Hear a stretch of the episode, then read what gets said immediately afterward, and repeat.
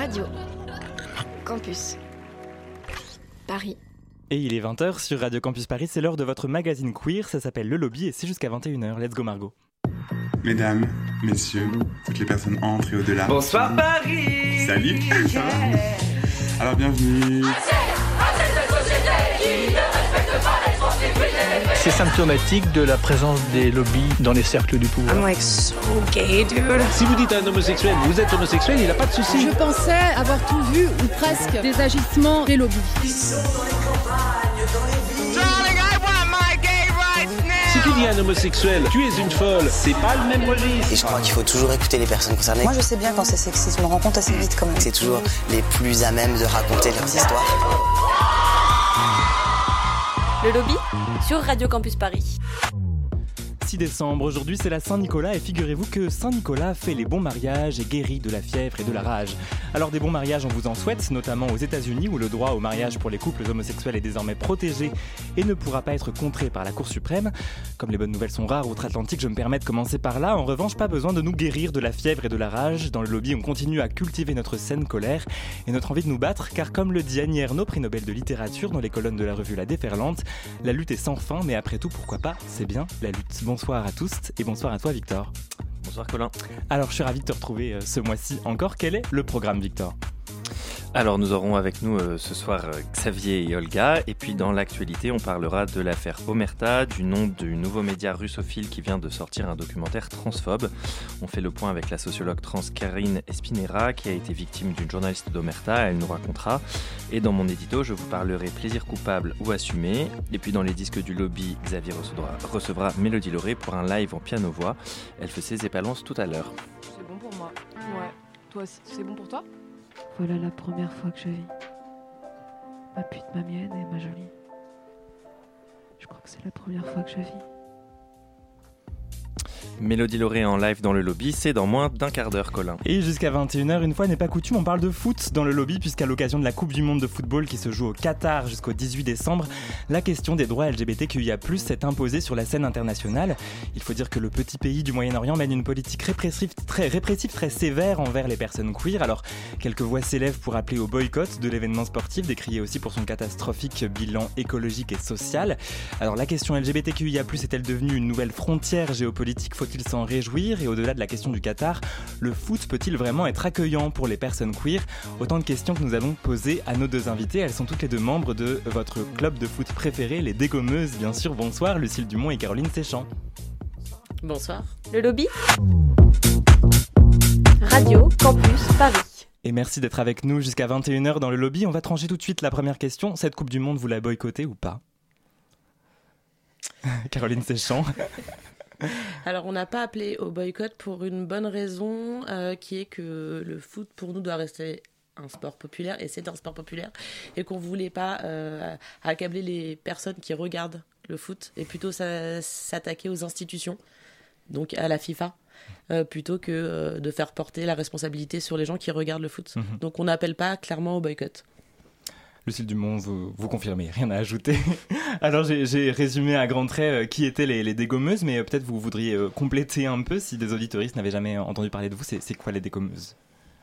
Bah, c'est un club de foot et une, association militante qui, donc, qui se caractérise par le fait qu'elle elle, la pratique du foot, et le, enfin le foot pardon, est pratiqué majoritairement par des lesbiennes et des personnes trans. Mhm. Euh, comment elle s'est faite à vous, votre, votre découverte avec le foot quand on est euh, une fille? C'est pas forcément l'activité vers laquelle on, nous pousse. Est-ce que vous vous êtes senti exclu de, de ce monde-là à un moment ou à un autre? On n'a pas tout à fait le même parcours, je pense. Vas-y. Euh, alors non, moi j'ai pas ce parcours-là parce que euh, j'ai eu peu d'attrait pour le foot et je suis rentrée en fait chez les dégommeuses euh, plus pour utiliser le foot comme moyen de parler des discriminations. mais du coup j'ai pas du tout eu de, enfin, j'ai pas pratiqué le foot en étant jeune. Mhm. Donc, euh, c'est une découverte euh, à peu près récente. Exactement. Et vous, Lucille Dumont? Et moi, c'était pas tout à fait dans le même cadre, même s'il y avait des choses similaires, même si euh, je me suis mise au foot tardivement aussi, mais c'était au sein d'un club, d'un club militant également, mais d'un club mixte, dans lequel dans lequel il y avait une nouvelle équipe féminine et où justement les relations euh, au sein du club entre les équipes masculines, les équipes féminines et le fait que la gestion du club soit masculine avait posé euh, beaucoup de problèmes. Quoi. Et je suis venue, venue aux dégommeuses euh, après ça. Je précise donc que les entraînements ont lieu, si j'en crois votre site internet, tous les lundis et les mercredis, de 19h30 à 21h au stade Louis Lumière, c'est dans le 20e. Comment est-ce qu'on peut vous rejoindre? Alors, il y a une longue liste d'attente. Ah ouais. Euh, mais euh, mais euh, qui peut être aménagé aussi mmh. selon les priorités, notamment dans le cas des personnes exilées, puisque mmh. les dégommeuses accueillent aussi beaucoup de personnes exilées et des personnes trans, puisqu'il n'y a pas d'autre espace en fait pour l'instant, en tout cas d'espace spécifique aux personnes ouais. trans pour, pour jouer au foot. Et sinon, il faut faire la queue. Sinon, il faut faire la queue. Très bien. Lucille Dumont, Caroline Séchon, on continue de poser un regard queer sur la Coupe du Monde de, du Qatar et sur le foot avec vous dans un instant, mais à 20h06, on ouvre les pages de notre journal. Le lobby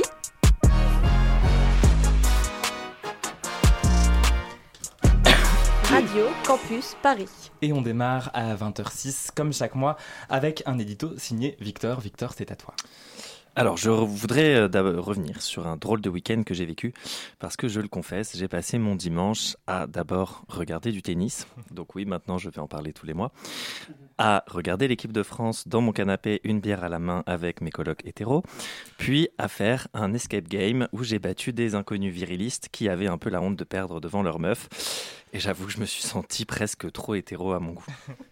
La veille déjà, samedi soir, donc, j'avais des amis chez moi pour l'apéro. Je vous refais pas le topo, ce sont les mêmes habits que d'habitude, ceux que Mère Nature n'a pas jugé opportun de doter de queerisme et qui vivent donc dans l'érétisme hétéronormatif le plus absolu. Pardonnons-leur, ils ne savent pas ce qu'ils font. Première curiosité ce soir-là, moi, le LGBT du groupe qui ne regarde le foot que tous les 4 ans, je me retrouve à être sur une ligne plutôt euh, ruffiniste et à dire que ça fait un peu chier de pas regarder les matchs, alors que quand même les ambiances de Coupe du Monde, c'est un peu super. Donc personne ne me traite de traître, de traître à ma cause, évidemment, et puis euh, encore heureux. Mais c'est vrai que j'ai un peu eu l'impression de mettre un CSC. Alors pour les non-dégommeuses du plateau, un CSC, ça veut dire un but contre son camp. Un peu plus tard, après une longue digression sur la Starac initiée par mon merveilleux mari, un retour aux fondamentaux de notre culture, donc la discussion part sur Undo Stress. Je suis vachement moins à l'aise sur ce sujet que sur le foot. Je réalise que j'ai dû voir trois épisodes. Je ne connais pas les personnages. Mais ce qui me tue, c'est que mon pote Romain, qui est lui la quintessence de l'hétérosexualité sans en être jamais la caricature, se rappelle jusqu'au nom de la directrice de l'école dans la série et nous dit qu'il regardait tous les soirs avec son grand frère. Et moi, comme un crétin, tout ce que je trouve à lui dire, c'est Waouh, t'es le premier hétéro que je rencontre qui regardait Undo Stress. Bon, lui, évidemment, il me répond, un peu amusé ben je vois pas le rapport. Et bien sûr, il voit pas le rapport. Comme mes potes qui ne comprennent pas euh, quand je dis que j'écoutais Dido en cachette au collège, par exemple. Parce que les ados qui entraient dans le moule, ils ne se sont jamais vraiment posé la question de ce qui était acceptable ou non.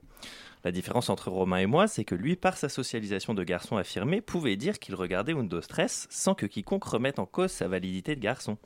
Alors qu'à l'inverse, j'avais beau faire tous les efforts du monde et cacher mes goûts, si quelqu'un m'entendait me meumer Hunter de Dido dans la cour, mon étiquette de PD venait se recoller tout de suite sur mon front. On m'a tellement inculqué dans la cour d'école qu'il y avait des musiques, des sports, des séries, des jeux différents pour les filles et pour les garçons que j'ai moi aussi tout bien rangé dans des petites cases. Les activités pour les filles et les PD d'un côté et celles pour les garçons et les gouines de l'autre. Et en y réfléchissant, je pense que je ne suis pas le seul. Nous, les LGBT, avons beaucoup, beaucoup, beaucoup lutté autour de nous pour déconstruire les regards et les préjugés. Pourtant, ne sommes-nous pas les premiers à nous dire de ce voisin qui connaît Physical par cœur qu'il doit probablement aller au Rosa le dimanche soir? Et de cette collègue qui fait du patin roulette qu'elle a certainement une colocataire aux cheveux courts. Alors, nos goûts sont si géniaux qu'il est bien normal que la plèbe cis hétéro aime les mêmes choses que nous. Bon, après, là, j'avoue, j'ai pris des exemples excessifs parce que je crois vraiment pas qu'il y ait des hétéros au concert de Dua Lipa ou au roller derby, mais bon, vous avez l'idée. Ce que je veux dire, c'est que finalement, on s'est peut-être de nous-mêmes laissé enfermer dans ces petites catégories que les 6 ont fabriquées pour nous. Alors, queer de tous horizons, même si ce sera dur au départ, faites vos coming out culturels et osez dire ce que vous aimez ou n'aimez pas, quitte à accepter cet hétérobof qui sommeille en vous. Allez, je vais commencer pour donner l'exemple. En 2011, quand la France a perdu en finale du mondial de rugby, je me suis cassé un orteil en shootant de rage dans un muret. Quand ça arrive à la main, on appelle ça la fracture du connard. Gros level d'hétérobopherie quand même. Mais le pire arrive, attention, j'ai pas aimé une seule chanson de Lady Gaga depuis Paparazzi. Waouh, ça y est, c'est dit. Vous verrez, c'est dur de jeter, mais ça fait du bien. Merci beaucoup, Victor, euh, pour toutes ces confessions. Ton édito se réécoute euh, comme tous les autres sur le site de Radio Campus Paris, radiocampusparis.org à la page du lobby et sur les applications de podcast. 20h10 dans le lobby, l'invité actu. Actu, pardon. C'est l'histoire de Pauline Fauré, une journaliste indépendante qui souhaiterait réaliser, qui souhaitait réaliser un documentaire sur la transidentité, avec une volonté, disait-elle, celle de donner la parole aux concernés pour représenter au mieux les minorités. Mais Pauline Fauré n'existe pas. Le média euh, Arrêt sur Image a révélé il y a trois semaines la supercherie. Le documentaire respectueux n'existera jamais. À la place, un film a bien été tourné. Il s'appelle Trans, la confusion des genres, et il est produit par un nouveau média russophile d'extrême droite, Omerta. Son but, raconter une supposée augmentation exponentielle des transitions de genre, sans chiffre à l'appui, bien sûr. Bonsoir, Karine Espinera. Bonsoir, Colin. Karine Espinera, vous êtes euh, sociologue des médias au laboratoire études de genre et des sexualités de l'Université Paris 8, militante transféministe, et vous avez été l'une des victimes de ce média. Racontez-nous. Pour revenir sur, euh, sur l'expérience bah, d'Omerta, c'est un assez particulier euh, comme piège, puisque le 28 septembre, je reçois donc un premier mail euh, donc d'une indépendante, voilà, une journaliste indépendante. Bon, j'ai quand même redemandé des précisions et le lendemain, euh, donc Pauline Forêt, cette journaliste indépendante, euh, m'envoie une note d'intention dans laquelle figurent des noms comme Eric Fassin, Sophie Élyséon, Caroline de Haas, etc., etc. Enfin, d'une très très très belle liste de noms. Donc, ça tient vraiment la, la route comme projet. Donc je, je, me décide effectivement à, euh, à, la rencontrer. Donc je la rencontre à Paris, donc c'est le 17 octobre. Ça se passe plutôt bien euh, parce qu'en fait elle maîtrise, elle maîtrise le vocabulaire, enfin elle a bien travaillé son truc. Hein. Euh, et puis on reste sur le fait qu'elle m'envoie le montage, ou ne serait-ce que pour que je puisse vérifier qu'il n'y a pas eu de mauvaise interprétation, etc. Puis rien.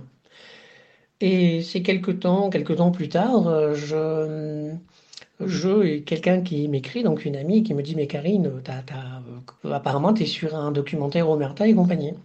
Et là, je vois Pauline Forêt et je la reconnais immédiatement. Et là, ben, je comprends en fait que, que j'étais piégée. Voilà, et donc vous décidez de réagir avec d'autres personnes piégées dans le documentaire. Vous faites appel à des avocates. Ça aboutit à une mise en demeure pour que vous ne figuriez pas au montage. Ça fonctionne pour vous, mais pas pour un de vos amis qui est euh, médecin et qui va figurer euh, contre son gré dans, dans le documentaire. Ce documentaire, vous ne l'avez pas vu. Il a été projeté le 19 novembre dernier au cours d'une soirée de lancement d'Omerta. Et ce qui est intéressant, c'est que ce piège qu'on vous a tendu, c'est un épisode parmi d'autres dans une séquence médiatique très offensive envers euh, les personnes trans, peut-être euh, surtout les, femmes trans. Il y a quelques semaines, la militante transphobe Dora Muto était invitée euh, sur le plateau de Quelle époque sur France 2. Elle a eu tout le temps de développer son argumentaire réactionnaire. On en a parlé avec Olga. début octobre sur M6, Karine Le Marchand proposait une soirée spéciale sur la transidentité avec à la clé un débat racoleur. Là encore, Olga, tu en parlais déjà dans ta chronique. on n'a jamais autant parlé de, transidentité dans, les médias. Sans doute on attend rarement parler en des termes aussi violents. Qu'est-ce que vous en pensez et comment vous l'expliquez, Karine Espinera? Alors, ce qui a changé, c'est qu'avant, les médias parlaient quand même maladroitement de la transidentité, mais il n'y avait pas une volonté de servir des discours transphobes, etc. C'est la méconnaissance et l'ignorance qui a produit de la discrimination. Euh, dans le cas présent, ce sont des personnes et des groupes organisés euh, qui ont des, des, stratégies, notamment des stratégies de communication, euh, des tribunes, des livres, des, des, interviews, en général plutôt, plutôt presse de droite, médias de droite en général. Euh, et qui, euh, qui relaie en fait toujours les, mêmes discours et, euh, et, les mêmes idées. Là, en ce moment, on a un sentiment un petit peu de que c'est intense et je pense que ça l'est parce qu'aujourd'hui, c'est compliqué de ne pas s'intéresser à un média, que ce soit audiovisuel ou de la presse en général, et de se retrouver face à une nouvelle tribune, un nouvel article, une nouvelle opinion. Enfin voilà, je, repense au dernier méfait euh, d'Éric Marty sur, France Culture et, c'est évident que Éric Marty n'a jamais ouvert un livre hein, euh, des études trans, des trans studies. Et pourtant, je sais pas, moi déjà, euh, j'ai déjà publié 13 ouvrages ne serait-ce que le dernier, donc euh, euh, Transidentité et se déverse des idées reçues, ça lui aurait fait beaucoup de bien de lire un tel ouvrage et il n'aurait pas dit toutes les âneries euh, qu'il a dit à l'antenne. Alors ce qui est terrible, c'est que un certain nombre de gens, mais Eric Marty, mais Caroline Fourest et d'autres, hein, perpétuent la terminologie réactionnaire et notamment des féministes trans-excluantes avec toutes ces terminologies importées de force du monde anglo-saxon, transactivisme, euh, lobby trans, euh, idéologie transgendériste, etc. Et ces gens répètent ces âneries Mais là, encore une fois, c'est parce qu'ils ne s'intéressent vraiment pas au sujet, en tout cas aux études trans. Sinon, ils aboliraient ces discours-là, je veux dire. Et là, ils les, ils les reproduisent et, ça fait encore plus de mal aux gens. Karine Espinera, comment est-ce qu'on peut lutter contre la diffusion de ce discours transphobe dans les médias? Bah, voilà, quand on a affaire à des professionnels des, médias qui documentent, qui, euh, qui, écoutent les concernés, qui, euh, et qui diabolisent pas les militants, les militantes, et, etc. Euh, déjà, le vocabulaire, il n'est pas le même. Ces, professionnels-là des médias, ils ne parlent pas de transactivisme, ils ne parlent pas de lobby trans. Ils ont bien compris qu'il y a des associations, il y a des collectifs, des réseaux d'autosupport. Euh, franchement, enfin, on est loin de tous ces délires euh, complotistes venus des mouvements conservateurs et, réactionnaires. Ça, c'est une première chose. Euh, la seconde, c'est peut-être aussi de s'intéresser bah, justement participer à défaire ces idées reçues, s'intéresser bah, à ce que font les associations réellement, hein, parce que j'imagine mal une association française financée par le multimilliardaire Georges Soros ou, ou, euh, ou les frères Buffett, etc. Non, ça, franchement, ça n'existe pas, on le saurait, je crois. Non, c'est euh, de sortir de, de ces délires-là et puis d'aller vraiment au fond des choses, c'est-à-dire ben, c'est aussi, je crois, le rôle des médias, des professionnels, notamment quand dans des enquêtes, c'est de débunker hein, ce qui est dit en face. Je crois qu'on a un certain nombre de médias qui l'ont très bien fait, sur euh, Arrêt sur Image, avec Pauline Bock, mais aussi mais avec Rosane Le Carboulet pour Mediapart, etc. Il y a aussi Pauline Ferrari qui a fait un excellent article sur 20 minutes. Enfin, voilà, il y a aussi des réactions, euh, il y a des gens qui creusent, etc. Et je crois aussi que c'est la bonne attitude. Merci beaucoup euh, Karine Espinera d'avoir répondu aux questions du lobby de Radio Campus Paris. Je rappelle que vous êtes sociologue des médias au laboratoire études de genre et des sexualités de l'université Paris 8. Merci beaucoup. Merci, merci à vous. Allez, il est 20h17 sur le 93.9 FM. Tout de suite, les disques du lobby. Et les disques du lobby, c'est avec XP. Comment ça va? Eh ben, écoute, ça va super. Avant de passer à ta chronique, un mot sur euh, la première sortie des disques du lobby, des disques du lobby qui est désormais un label. C'est ce que tu nous racontais euh, le mois dernier. Et il y a un EP qui sort ce vendredi, je crois. Tout à fait, un EP du jeune producteur parisien Okepal euh, qui sera accompagné d'un remix de Colin Marianne. Alors pour faire très rapide, du coup les disques du lobby deviennent un, label de musique électronique, mais multigenre de musique électronique, et toujours avec la même intention de ne mettre en avant que des personnes du lobby LGBTQI+ euh, aussi cher le fameux. On écoute vite fait un, un extrait d'Okepal, ça s'appelle To the Moon and Back. Allez, c'est parti.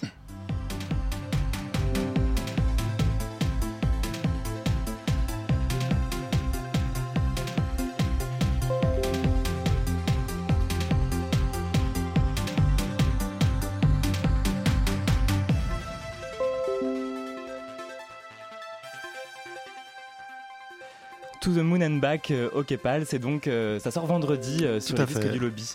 Allez, bah voilà. et, bah voilà, et, ben on va, et on va... te laisse présenter notre invité qu'on est particulièrement ravi d'accueillir ce soir. Et oui, là on va quitter le, club et, c'est vrai qu'on est hyper contente et content de recevoir Mélodie Loret qu'on a voulu avoir depuis quelques mois déjà pour notre désormais traditionnel, on l'espère, rubrique live. Alors pour celles et ceux qui ne connaîtraient pas notre invité, j'ai envie de vous dire, bah, vous avez un petit train de retard quand même. Mais bon, on vous excuse, justement, on est là pour rattraper le coup. Petit rappel d'effet de qui est Mélodie Loret donc, car oui, en fait, il y a déjà deux super EP de dispo depuis 2020, dont un contient d'ailleurs un remix de Weekend qu'on a reçu cette année en live aussi. Mhm. Il y a euh, également le premier album, Le Moment Présent, sorti en début 2022, si je ne dis pas de bêtises, et qui est super aussi. Et franchement, si vous, n'avez pas encore croisé d'une manière ou d'une autre notre invité, c'est que vous le faites un petit peu exprès. Car oui, Mélodie Loret est déjà partout dans nos petites vies queer, un pied sur les planches de théâtre, l'autre sur celle des salles de concert. Notre invité multitâche nous accompagne aussi bien dans les moments de peine que de joie. Mais le plus efficace pour enfin, du coup, découvrir Mélodie, c'est évidemment de l'écouter. Et c'est ce qu'on va faire maintenant, en live depuis notre magnifique studio de Radio Campus Paris. Mélodie Loret, j'en fais mon arme en direct dans le lobby.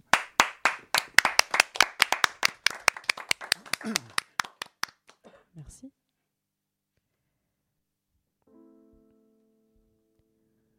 On a mis des noms à nos corps pour qu'ils passent bien dans le décor. On s'est figé dans ce qui se fait ou pas. On s'est coincé dans des dictats. On nous a dit, garde ça pour toi. Qu'est-ce que je m'en fous, tu fais tes choix. Mais c'est comme ça notre intime mais politique. On crie plus fort à chaque critique. Tu crois me faire mal de tes mots sales? Moi je les adopte, j'en fais mon arme. Tu crois me faire mal de tes mots sales, moi je les adopte, j'en fais mon arme. Je crois savoir que les choses changent. Si je devais parler de moi, je parlerais d'un curieux mélange. Homme ou femme, je me suis posé la question. Il ou elle, qu'est-ce qui sonne le mieux pour être mon prénom? J'ai fait le choix de ne pas choisir. Je suis un peu rien, je suis un peu tout. Même si je creuse en moi que je vais au bout. Rien dans le système ne vaut le coup. Tu crois me faire mal de tes mots sales. Moi je les adore j'en fais mon arme. Tu crois me faire mal de tes mots sales, moi je les adopte. J'en fais mon arme, j'en fais mon arme.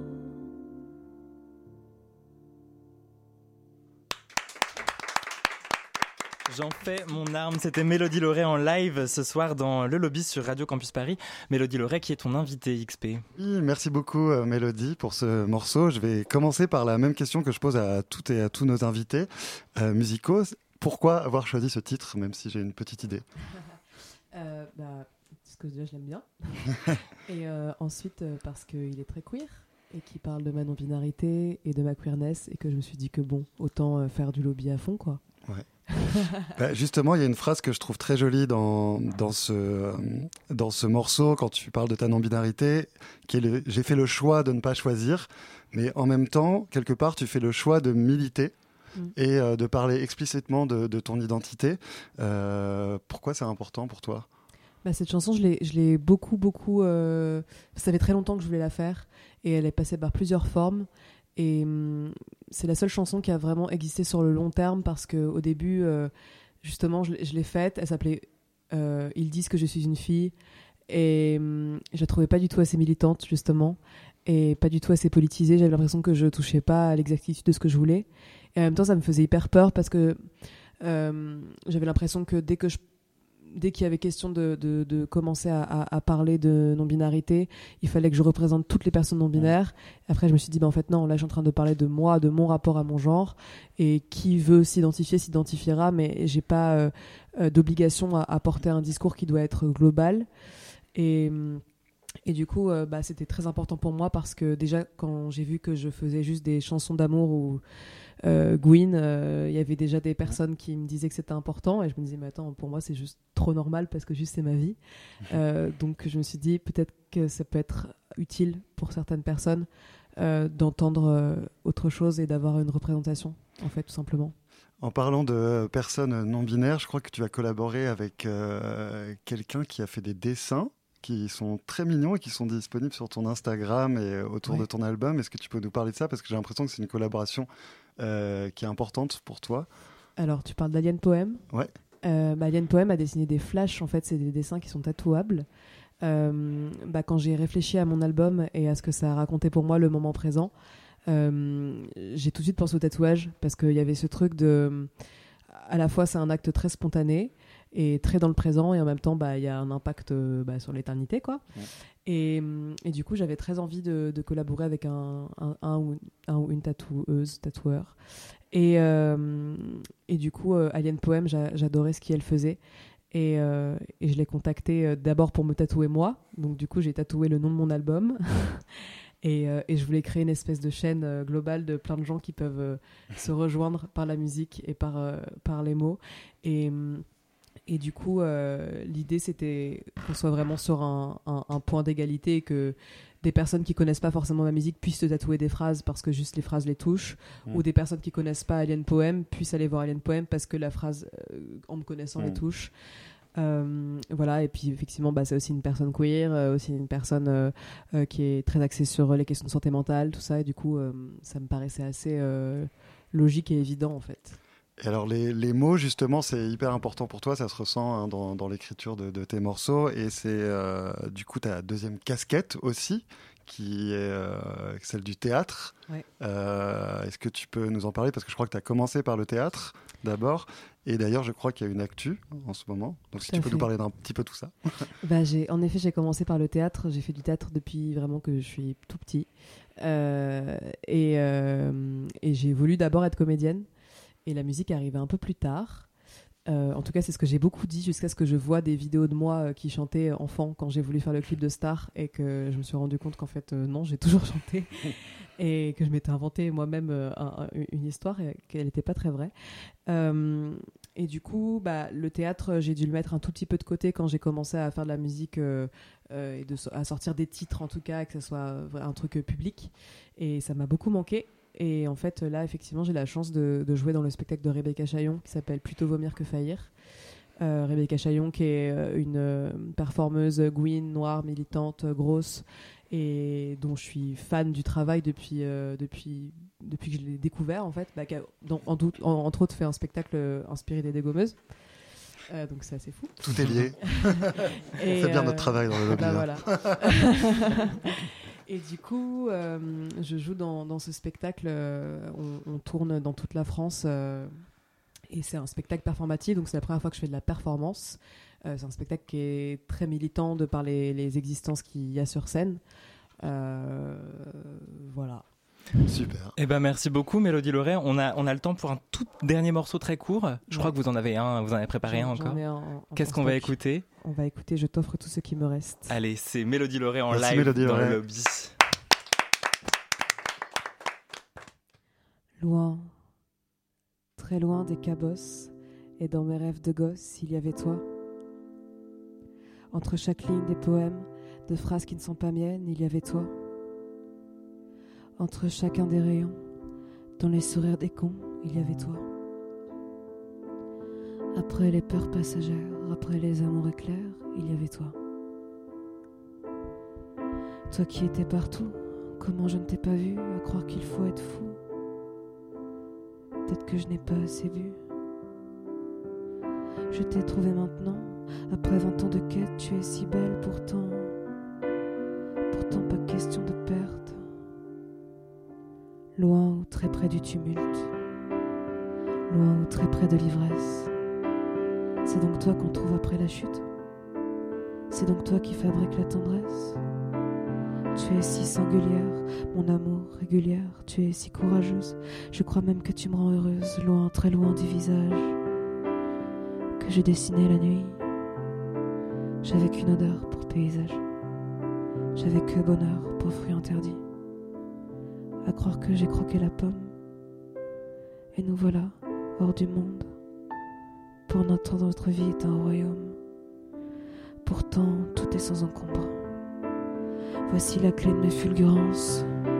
Il n'y a que contre toi que je danse. Voici la clé de ma jeunesse. Je t'offre tout ce qui me reste. Je t'offre tout ce qui me reste et je t'invente ce que je n'ai pas. Pardon pour ci, pardon pour ça. Je t'offre tout ce qui me reste. Et parmi ça, il y a le noir. Alors ne mets pas tes yeux dedans. Je veux que tu restes pur et je veux que le soir, on puisse plonger dans la lumière. T'es pas encore mûr, on le sera jamais. Je veux nager dans l'atmosphère. Je crois que c'est toi. Quel est ton nom? À chaque seconde, voilà qui varie. Ma pute, ma mienne et ma jolie. Je crois que c'est la première fois que je vis.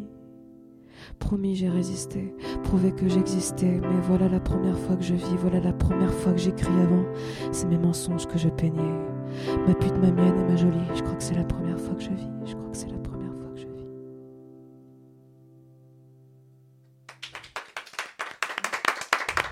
T'offre tout ce qu'il me reste. C'était Mélodie Loret euh, sur Radio Campus Paris, un extrait de Moment Présent, l'album que vous avez publié cette année qui a écouté sur toutes les plateformes de streaming musical. Merci beaucoup d'avoir partagé ce moment avec Merci nous. à vous.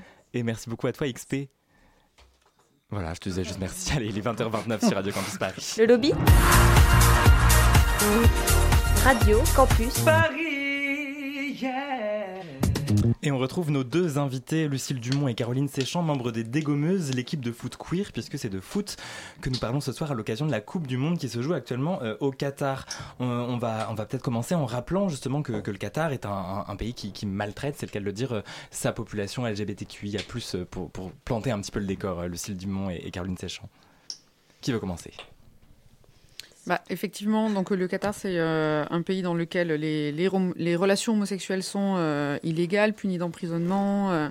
Euh, et il y a plusieurs euh, rapports qui ont été publiés quand même ces derniers temps, notamment par euh, Human Rights Watch, et qui, qui, mettaient le, qui pointaient une série d'arrestations qui, allaient, qui allaient dans ce sens. Ouais.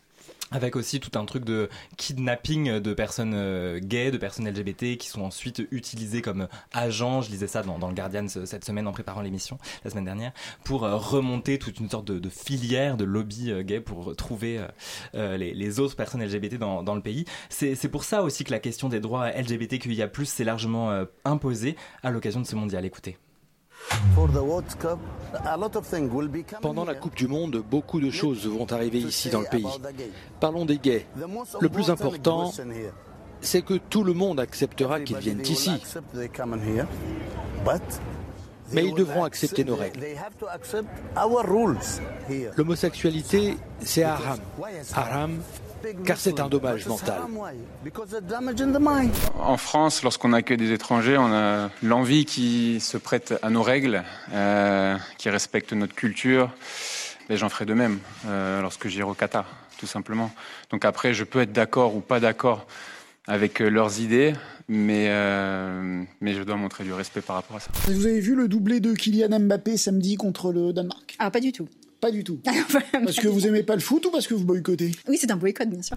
Gianni Infantino, président de la FIFA, s'est exprimé pour dire son soutien à la fois aux organisateurs de la compétition et aux victimes de discrimination dans le golf.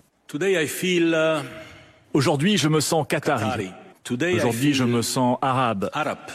Je me sens africain, je me sens gay. Aujourd'hui, je me sens handicapé. Aujourd'hui, je me sens comme un travailleur migrant. Mais je pense que l'équipe de France est, est, parmi celles qui manquent le plus de courage, là, en l'occurrence. Ils sont pleutres. Il s'agit de défendre des personnes qui risquent leur vie. Donc oui, j'aurais aimé que l'équipe de France fasse preuve de courage. Et oui, aujourd'hui, elle est pleutre. Voilà, alors par ordre d'apparition, on a entendu l'ancien international qatari Khalid Salman, qui est aussi ambassadeur du Mondial 2022, dans une interview accordée à la chaîne allemande ZDF, le capitaine de l'équipe de France Hugo Lloris, le président de la FIFA Gianni Infantino et la députée écologiste Sandrine Rousseau. Vous aussi, là, vous la trouvez pleutre, cette équipe de France, euh, Caroline Séchant Ou Lucille Dumont Caroline Séchant je, je sais pas. Je pense effectivement que... Enfin, déjà, je voudrais juste revenir sur juste quelque chose, c'est que pour nous, en fait, c'est important aussi de pas seulement pointer le Qatar, mais mm -hmm. aussi justement la décision qui a été prise euh, d'organiser cette Coupe du Monde là-bas. Mm -hmm. euh, après, c'est pareil. Euh, euh, moi, je crois pas trop à la personnification, euh, en, en, pointant du doigt les joueurs. Euh, voilà, bien que je pense par contre que le sport est politique, contrairement à ce que dit notre président. On va en reparler effectivement. Mais oui, bah effectivement. Après, quand on sait aussi qu'il y a des joueurs qui jouent au PSG, qui est un club qui appartient au Qatar, bon voilà, tout ça c'est toujours lié au même système -hmm. capitaliste et qui fait que bah du coup ils s'expriment pas, qu'ils ont, je pense même pas la possibilité de s'exprimer. En, septembre, l'équipe de France faisait partie de cette équipe qui s'était engagée sous l'impulsion des Pays-Bas à porter un brassard. Donc le brassard à One Love sur lequel figurait un logo en forme de cœur et avec les couleurs de l'arc-en-ciel, mais pas que.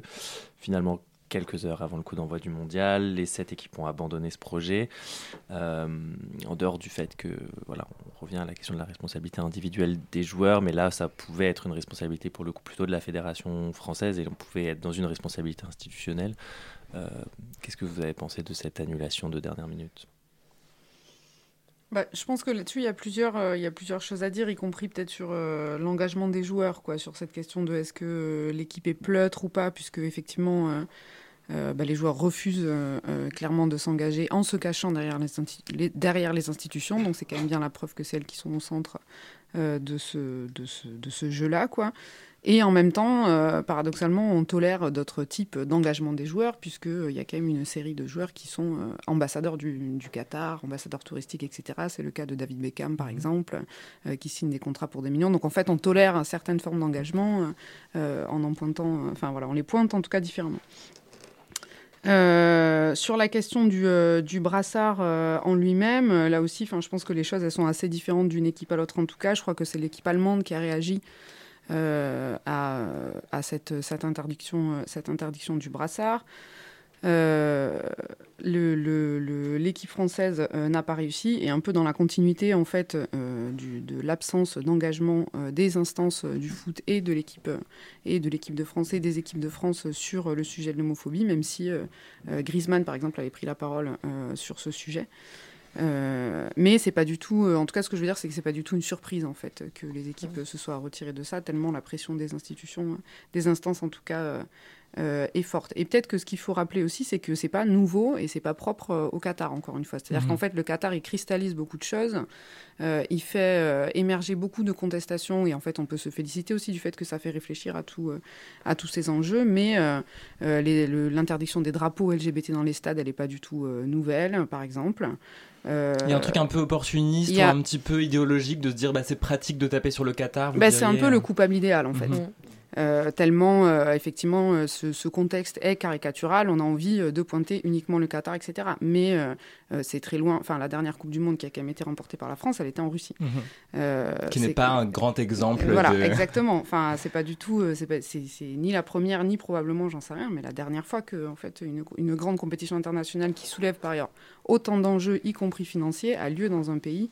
Euh, qui ne respecte pas les droits humains euh, euh, ou qui se caractérise Mhm. par des formes Mais particulières. c'est ça, il y a un peu un, truc un peu ambigu où est-ce qu'à la fois on a envie de voir une évolution positive, le fait que sur la scène internationale les droits LGBTQIA+ soient mis en avant, et en même temps on a l'impression que c'est toujours plus simple de taper sur un pays du Moyen-Orient, quoi.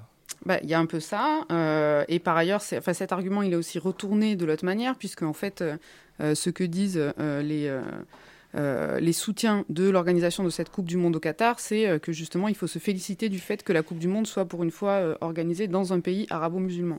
Alors qu'il y a des candidatures qui avaient été rejetées, notamment celle du Maroc, et qu'il y a d'autres pays arabo-musulmans qui sont aussi des grands pays de foot. Euh, par ailleurs quoi. Et, euh, et peut-être sur la question plus spécifiquement, mais je pense que, enfin, je sais pas si euh, c'est quelque chose qui, je sais qu'il était question Mhm. peut-être d'en parler, mais il y a cet activiste gay qui s'appelle Nasser Mohamed, euh, qui est donc le premier, la, la première personne à avoir fait un coming out public. euh, la première personne qatari Oui, à faire euh, qatari, voilà ouais. à avoir fait un coming out public et qui est passé par la presse euh, anglo-saxonne puisque c'était dans The Independent si je dis pas de bêtises et en fait, ce qui souligne aussi sur cette question-là, c'est que euh, bah, c'est bien justement que tous ces discours euh, émergent sur la question euh, LGBTQI, donc sur la scène mondiale et en particulier autour de, euh, bah, de cas spécifiques comme celui du Qatar, etc.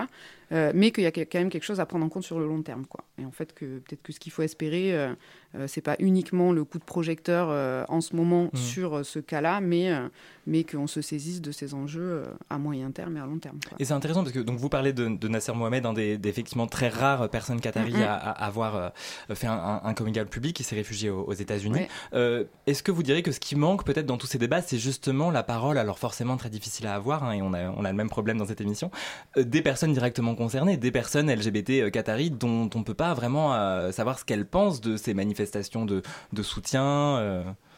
c'est un manque, un vide selon vous? Ben, je pense qu'il y a, effe- il y a de fait euh, un manque et le fait Mhm. que Nasser Mohamed soit, enfin, prenne la parole depuis les États-Unis, c'est pas du tout un hasard quand même. Euh, Enfin, c'est qu'il y a une forme de situation euh, privilégiée entre guillemets, mais en tout cas euh, par rapport euh, aux, LGBT qui vivent au Qatar, en tout cas qui lui permet de prendre la parole. Après, sur la question justement du rapport aux interventions extérieures sur le sujet et au fait que ça devienne un sujet, etc. euh, je pense que ce qu'il a, enfin, ce, ce- donc euh, il est intervenu dans un débat organisé par euh, les dégommeuses il y a quelques jours, et, et justement, il, il pointait un petit peu le- la difficulté de d'agir et de réagir par rapport aux, aux groupes LGBT qui sont sur place en fait, Mhm. parce que le- la question de comment on intervient et des conséquences en fait de nos interventions sur les personnes sur place, elle n'est pas du tout anodine, elle n'est pas du tout à minimiser. Et en même temps, il faut se la poser. Et euh, c'est là aussi que, enfin, en tout cas, ce que ce qui, ne- ce qui ne prônait euh, comme attitude, c'était quand même euh, d'intervenir, mais euh, en, en ne le- de, de ne le faire que si on était capable de le faire un peu sur le moyen terme, Ouais. justement, avec une forme d'accompagnement. Alors que là, il y a un petit côté happening, un petit côté sauveur blanc, peut-être. Je sais pas trop ce que vous en pensez, mais dans, dans les différentes manifestations, peut-être Caroline Séchant sur, sur le sujet. Euh, ou non C'est ça ou... Non, mais c'est ça. Hein. Et puis là, il y a la Quand lumière. on voit la première moment ministre T. danoise arriver Oui. avec sa robe avec euh, voilà. le l'arbre il- arc-en-ciel. voilà, à un instant T, euh, il y a effectivement la lumière qui est faite sur euh, une situation. Euh, après, voilà, à voir ce qui reste euh, après, quoi. Très très rapidement, euh, on, on, en a pas énormément parlé, mais la question des droits LGBTQIA+ au Qatar, elle, elle doit pas faire oublier les, autres problèmes de l'organisation de ce mondial. hein.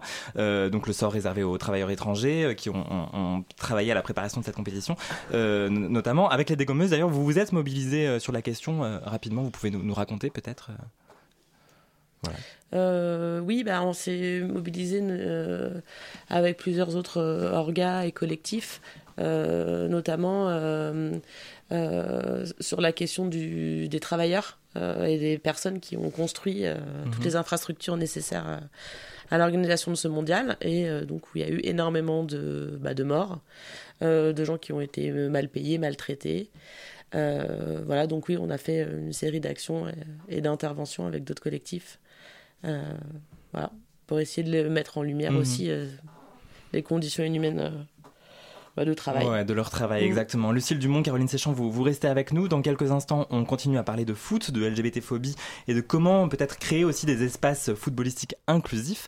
Mais à 20h41, il est l'heure de marquer une pause et de retrouver Olga. Le lobby Et je crois qu'il faut toujours écouter. Radio Campus Paris. Olga qui est de retour ce soir pour son tradi- traditionnel édito. Bonsoir Olga. Bonsoir à tous. Euh, En un petit mois d'absence, l'actualité m'a donné assez de matière pour refaire une chronique dédiée au TERF. Mais si je suis persuadée qu'il faut dénoncer les propos de ces pseudo-féministes transphobes, copines de l'extrême droite, je n'ai en revanche ni le temps ni la santé mentale pour déballer tout leur dossier. En plus, étant en plein déménagement, je bouffe déjà bien assez de cartons et de poussière comme ça. Et si on faisait plutôt un peu de ménage ce soir, cinq jours, jours après le 1er décembre, journée mondiale de lutte contre le sida, je vous propose de remettre les points sur d'autres I, ceux de VIH et de sida. Et pour commencer, oui oui, on parle bien de deux choses différentes.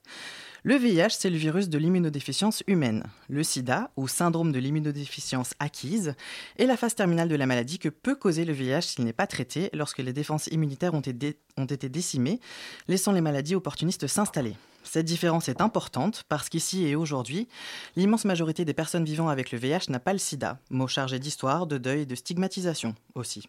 C'est pour ça qu'on parle de prévention VIH et de lutte contre le sida. Pourtant, de nombreux médias, et donc leur public, continuent de confondre les deux. Hélas, ces approximations dépassent largement la question du vocabulaire et j'ai un exemple tout frais de cet écueil. Durant le mois de novembre, trigger warning pédophilie, vous avez sans doute entendu parler de Yannick Paulinier. Ce prêtre de 52 ans a été placé en détention provisoire après avoir drogué et violé un adolescent de 15 ans. Je ne ferai l'affront à personne d'expliciter ce qu'il y a à penser des faits gravissimes et révoltants, et je défie quiconque de prendre les propos de la victime de violences sexuelles euh, actuellement au micro pour les sortir de leur contexte et lui faire euh, défendre cette ordure. Cependant, certaines publications puis comptes féministes ont souligné le fait que cet homme était séropositif et qu'il n'avait pas utilisé de préservatif dans l'énumération de ses méfaits. C'est là que, face à une population en grand manque d'informations et à l'absence de nuances sur les réseaux sociaux, ça se complique. Tout violeur, pédophile et faux dévot qu'il soit, sa séropositivité, est hors sujet. Et lorsqu'il a expliqué prendre son traitement VIH rendant la transmission du virus impossible, les articles l'ont cité au conditionnel, alors qu'il s'agit d'une réalité scientifiquement prouvée depuis 2008. En quelques semaines à quelques mois, une personne séropositive dépistée et traitée obtient effectivement une charge virale dite indétectable. Ça signifie que la présence du VIH est si infime dans son organisme qu'elle ne peut plus le transmettre. Ainsi, les personnes séropositives protègent leurs partenaires grâce à ce traitement comme prévention, participant grandement à freiner l'épidémie de VIH. En l'absence de soutien des autorités de santé, les associations peinent déjà bien assez à faire passer ce message au grand public sans ces navrants accès de sensationnalisme. Rien ne justifie de faire de la désinformation, pas même les actes abjects commis par un prêtre pédophile. Utiliser le VIH comme facteur aggravant de la sorte, c'est vraiment du niveau de J.K. Rowling qui insiste sur la grosseur de Dursley père et fils pour les avilir, comme si être gros était une faute morale et un synonyme de méchanceté, alors que la violence de ces personnages dit déjà tout. Merde, j'avais dit que je parlais pas terf ce soir. Désolé, mais il me semblait vraiment nécessaire de montrer la paresse intellectuelle et surtout le danger de tels procédés narratifs. Là, je m'adresse aussi aux comptes féministes à grande audience qui ont relayé cette effroyable histoire sans faire preuve de discernement sur la question du VIH et qui ont tenu des propos assez lamentables en réponse aux commentaires des actrices de santé communautaire qui venaient faire de la pédagogie sous leur poste. J'espère que vous avez les oreilles qui chauffent, histoire que ça vous motive à faire mieux la prochaine fois, car vous en avez la responsabilité. Et venez pas me dire que j'exagère. Parce que la sérophobie, l'ensemble des discriminations qui pourrissent la vie des séropos, est bien réelle. Et nourrir cette dernière pour faire du clic, c'est inacceptable. Permettez-moi enfin d'enfoncer le clou en rappelant que les discours sérophobes ont aussi la fâcheuse manie d'éloigner du dépistage. Les gens ayant naturellement peur d'être traités comme des criminels ou des bombes à retardement à leur tour en cas de résultats positifs. Pourtant, il y a 24 000 personnes qui vivent avec le VIH sans le savoir en France à ce jour. Imaginez un peu, si chacun de ces individus était dépisté et traité, Yale ne transmettrait plus le virus et le coup porté à l'épidémie serait décisif. Bref, il est crucial de se renseigner auprès des associations de santé sexuelle, de se faire dépister régulièrement, de remettre ses préjugés très très très datés en question. Et parce que sans notre implication à tous, vu les dégâts causés par le Covid, on n'a vraiment pas le cul sorti des ronces pour l'objectif 2030 sans VIH de l'ONU-SIDA, alors même qu'on a tous les outils entre les mains pour y arriver. Soyons tous séro-concernés et surtout séro-solidaires. Merci beaucoup et bravo Olga euh, pour cet édito testo euh, qu'on retrouve sur les applications de podcast et sur le site de Radio Campus Paris à la page de l'émission. Vous écoutez toujours le lobby sur Radio Campus Paris. Dans un instant, on retrouve les dégommeuses Lucille Dumont et Caroline Séchant. C'est juste après Thanks for Crying, la fin de la Terre, 93.9 FM.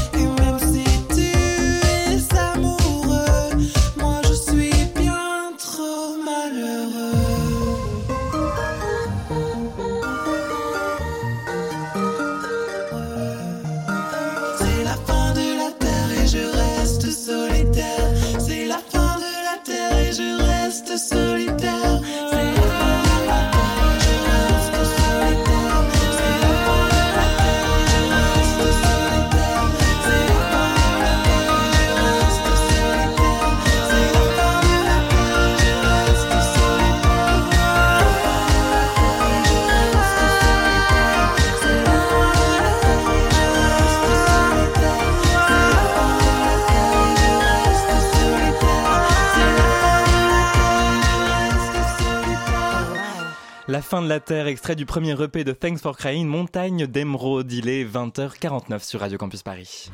Why can't I say the word? I mean, why can't I just say le lobby?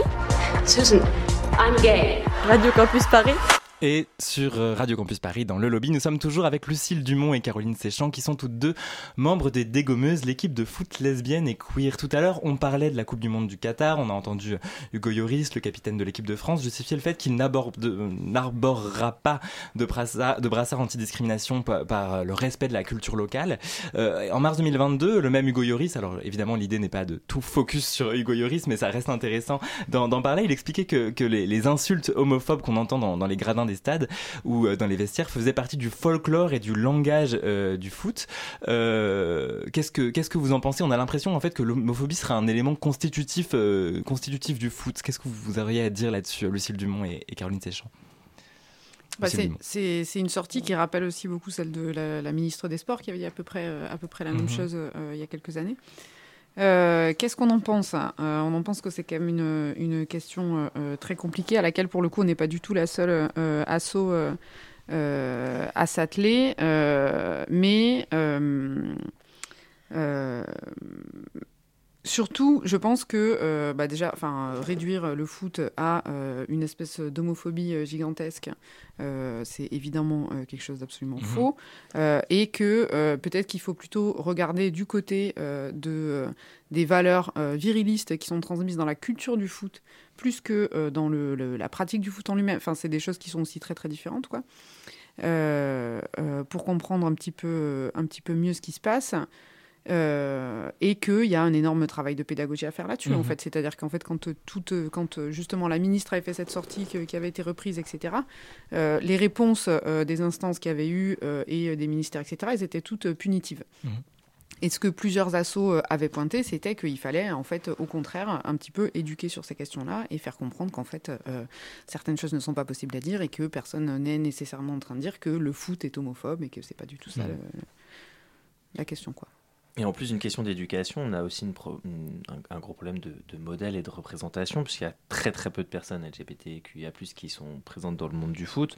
Il y a eu quelques coming out dans l'histoire, bon, celui de Justin Fachanou qui est quand même mort euh, quelques années après, parce qu'il s'est suicidé, donc c'est pas un coming out qui a été très aidant pour euh, la, représentation et pour les, pour les jeunes. Plus récemment, il y a un joueur australien, Josh Cavallo, qui est devenu le premier joueur pro à faire son coming out. Sa vidéo, elle avait été diffusée par les réseaux sociaux de son club. Mais globalement, c'est des choses qui sont très rares. Comment est-ce qu'on explique qu'il y a aussi peu de coming out, surtout en l'occurrence chez les joueurs masculins, euh, dans le foot? Alors, dans le cas français, c'est aussi le cas euh, chez les joueuses dans l'équipe féminine, en fait. Mmh. Euh, puisque en fait il y a une joueuse euh, qui a fait son coming out euh, il y a un an ou deux, si je dis pas de bêtises, qui était la, qui est la gardienne de l'équipe de France, qui s'appelle Pauline Perromanien. et qui a fait son coming out sur les réseaux sociaux. Ce qui posait aussi quand même, et, après ça, il y a eu un texte dans un média qui s'appelle L'équipière, un média, un média spécialisé, et qui posait quand même une série de questions sur le rapport des joueuses aux médias, euh, et le rapport euh, des équipes de France aux médias, etc. Cette espèce d'impossibilité de toute façon d'en parler autrement que euh, soi-même. quoi. Mais est-ce que paradoxalement, parce que Marinette Pichon avait fait un coming out absolument sans problème il y a 15 ans, elle avait parlé de sa compagne, de son enfant qu'elle avait eu par PMA, et c'était la plus grande joueuse de l'équipe de France, et tout le monde s'en foutait un peu, et maintenant que ce serait médiatique, ça poserait potentiellement problème aux joueuses de pouvoir faire leur coming out? Je pense qu'il y a une des raisons, alors ça explique pas tout, c'est aussi qu'il y a une grosse promotion du football féminin. Euh, bon, on peut que s'en réjouir sur certains aspects, mais il y a aussi tout un discours qui est de dire, euh, euh, bah en fait, tu peux jouer au foot, ta fille peut jouer au foot, elle peut et ne pas être Gwyn, ne vous inquiétez pas.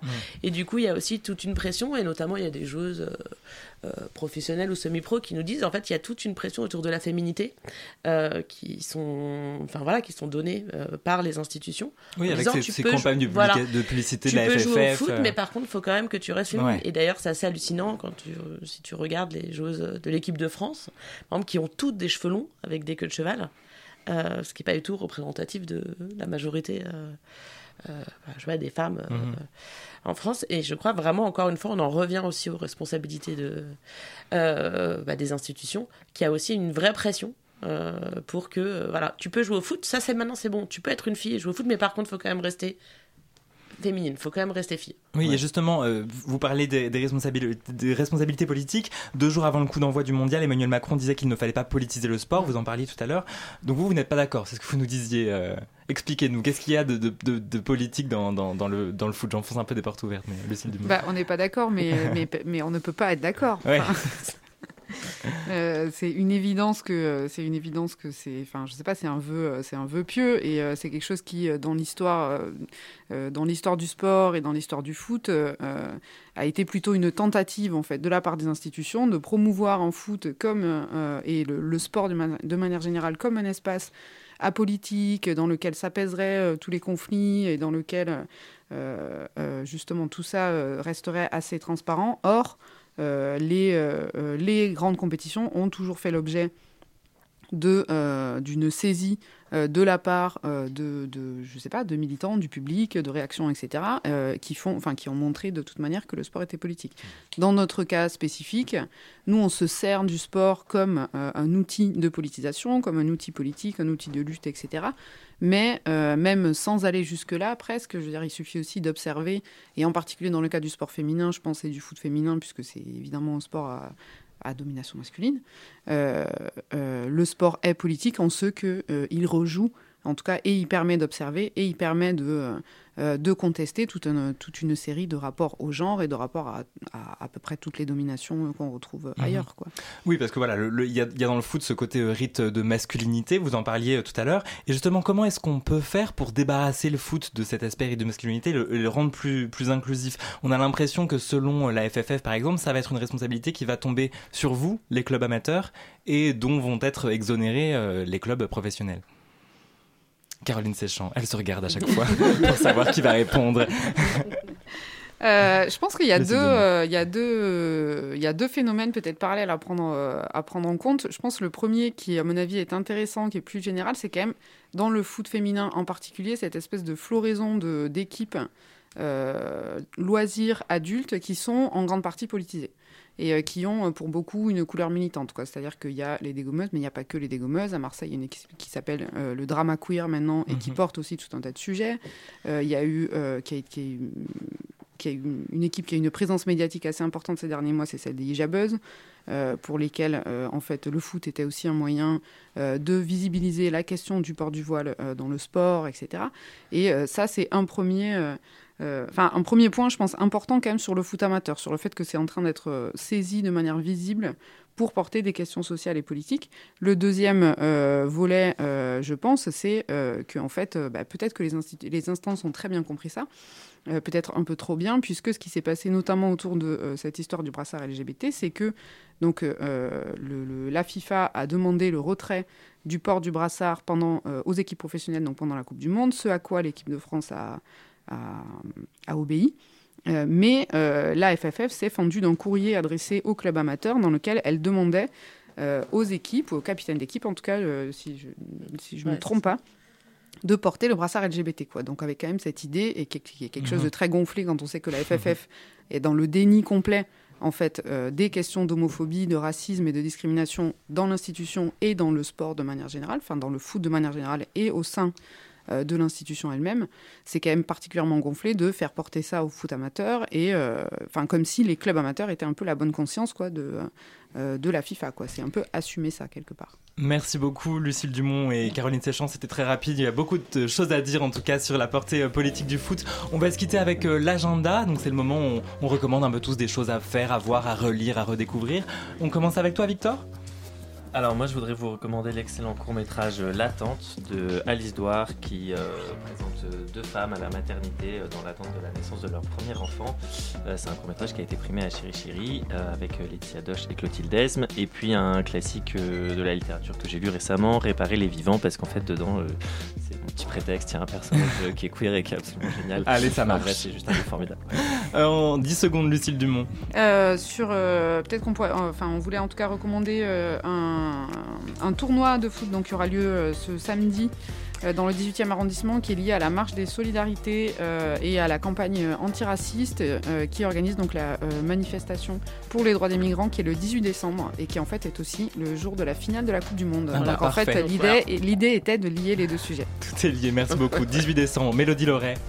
J'ai pas du tout réfléchi, mais du coup, je vais dire plutôt vomir que faillir de Rebecca Chaillon parce que je suis dedans et parce que c'est bien. Et également un livre que je suis en train de lire qui s'appelle Sarah contre Sarah, qui est très beau et très lesbien. XP. Euh, vendredi soir au Chinois à Montreuil, il y a la soirée Dream Machine avec un line-up 100% artiste transgenre euh, et c'est à petit prix pour que tout le monde puisse venir. Et Olga pour terminer, qui a tous les micros du studio. Alors moi je vous recommande la magnifique BD Devenir de la militante illustratrice et autrice trans Johanna Folivelli qui vient de sortir aux éditions De Points. Et dans un instant sur Radio Campus Paris c'est Fracture. Bonsoir Andrea. Bonsoir. Alors, de quoi on parle dans Fracture? Eh bien, ce soir, on parle euh, dry music, on parle rap émergent avec 135, un collectif euh, de rap du 13e et du 5e arrondissement. Et c'est tout de suite sur Radio Campus Paris. 21h, 22h30. Merci à toute l'équipe du lobby et à nos invités Mélodie Lauré, Lucille Dumont, Caroline Séchant. C'est la fin de l'émission et on se retrouve le 3 janvier, c'est ça, Victor? Oui, on vous retrouve le 3 janvier pour un best-of du lobby. D'ici là, on se suit sur Instagram, at le lobby RCP. Belle soirée sur Radio Campus Paris. Radio Campus Paris.